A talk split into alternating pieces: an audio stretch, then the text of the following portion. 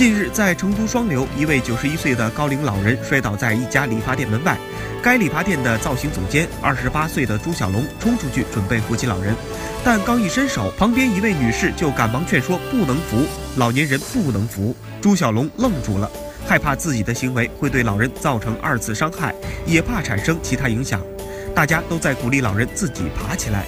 然而，看到老人情况越来越严重，朱小龙等不及了。